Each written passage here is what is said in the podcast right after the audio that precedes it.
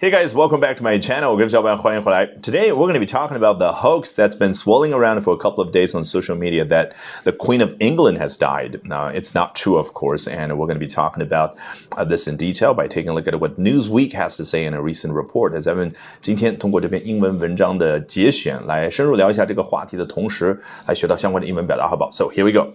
A hoax announcement of Queen Elizabeth II's death sent social media into a frenzy, but many spotted some telltale signs that the news was fake 啊，hoax 一定要记得它和 prank 不是一个意思。尽管我们很多版本的中英词典里面都把它翻译成了恶作剧，但实际上 hoax 和恶作剧没有任何的关系。hoax 呢更接近于中文叫骗局啊。比如说很多美国人到现在都觉得，哦，those Apollo missions were a hoax。当年阿波罗这个登月计划就是一次 hoax 骗局，也就是欺骗绝大部分人的一次行为。而 prank 是什么意思呢？英文解释叫 practical joke。你看一个人。身体力行的和别人去开个玩笑，指的就是我把自己涂成古铜色，站在马路边，装作一个雕塑去吓唬行人啊啊，这个就叫 prank 或者 a practical joke。那回到原文开头，a hoax announcement of Queen Elizabeth II's death，是不是已经理解了？来，你把它翻译成中文，你就知道了。我们理解的不够透彻。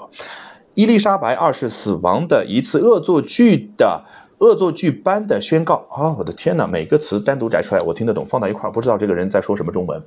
为什么中文不喜欢像英文一样以名词为主，把它堆叠起来去表达？中文是一个动词堆叠的语言。中文让你比较顺耳的表达是什么呢？哦，美国有一个官方账号啊，就是一个八卦账号，哎，就散布谣言，宣布说到，你看，散布谣言，宣布说到，伊丽莎白二世去世了，我们。中文是喜欢用动词一二三堆叠，人家到现在英文一个名词一个动词都没有出现。那用名词表达什么好处呢？你看啊，前面这一部分就是 A sent social media into B，A 让社交媒体进入到了一种状态，把它送送到北京、上海，不是把它送到了 frenzy 狂乱的一种状态。中文连。后面这个 into 的部分，也就介词表达部分都不会，还是要用一个动词，你听了才舒服啊，叫什么？哦，社交媒体一下子炸开了锅，一下子陷入了狂乱。你看，陷入、炸开都是动词啊，所以这就是为什么我说你要学好英文有一个重要的前提啊，除了说千万不能依赖中文翻译去啊这个完全掌握英文之外，更重要的一定要刻意锻炼出英语思维，因为外国人说英文的时候，他遣词造句的背后那种思维方式和咱们中文太不一样了啊。But many spotted，嗯，some some blah blah，这个 spot 我们之前刚讲过，它有一种细心的发现的感觉，因为。作为名词，spot 指的是一个小底儿。你看啊，远处的墙上，嗯，有一只小底儿，你是不是要非常细心注意才能够发现它啊？所以做动词就有这一层意思。那么，当然我们中文也不一定会这样去表达。我们中文有的时候会怎么说呢？细心人还是发现了，对不对啊？中文啊，有自己独特的名词的表达习惯啊。来。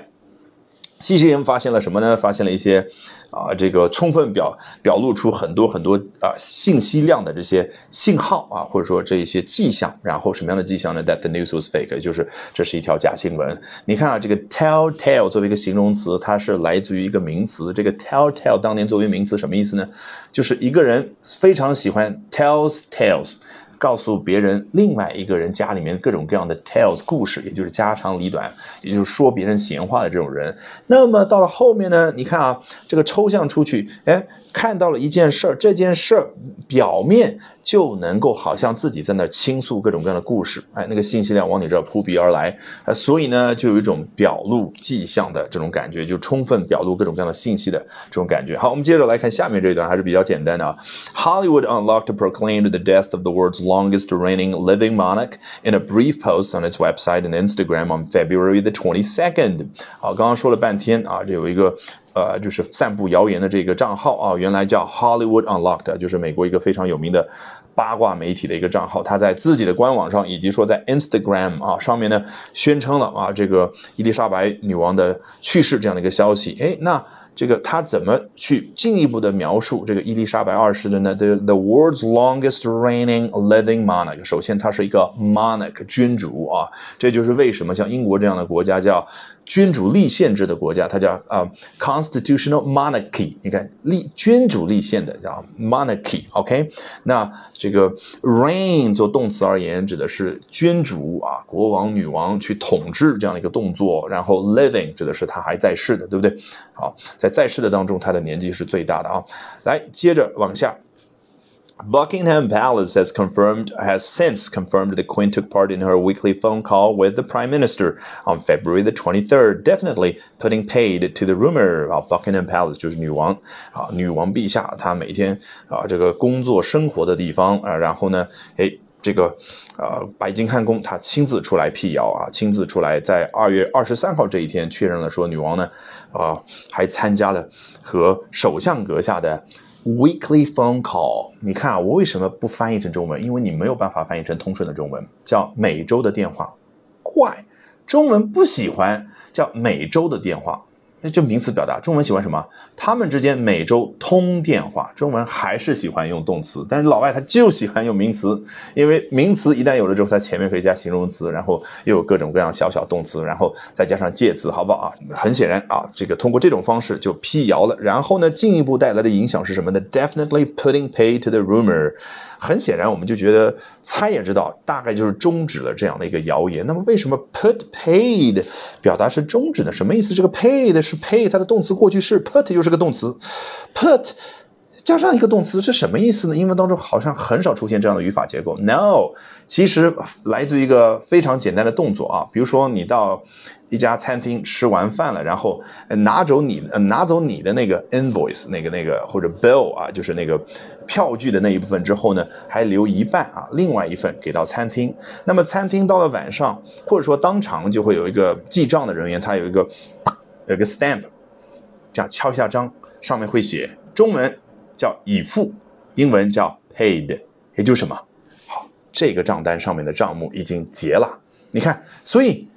Paid，就是你在上面敲这样的一个章的感觉，就带有一种这件事儿结束了。所以 put paid to the rumor，搞了半天 paid 在这儿是一个名词的概念，也就是你懂的。Alrighty, that brings us to the end of today's edition of Albert Talks English。这一期的 Albert 说英文就到这儿，一定要记得关注我的微信公众号哦。Albert 英语研习社，从今天晚上开始，连续三个晚上的七点四十五分，我将会通过视频免费直播公开课的形式和你去分享我高效的英语学习方法，怎么样通过刻意的锻炼出英语思维，从而快速突破听说读写。我们直播间不见不散。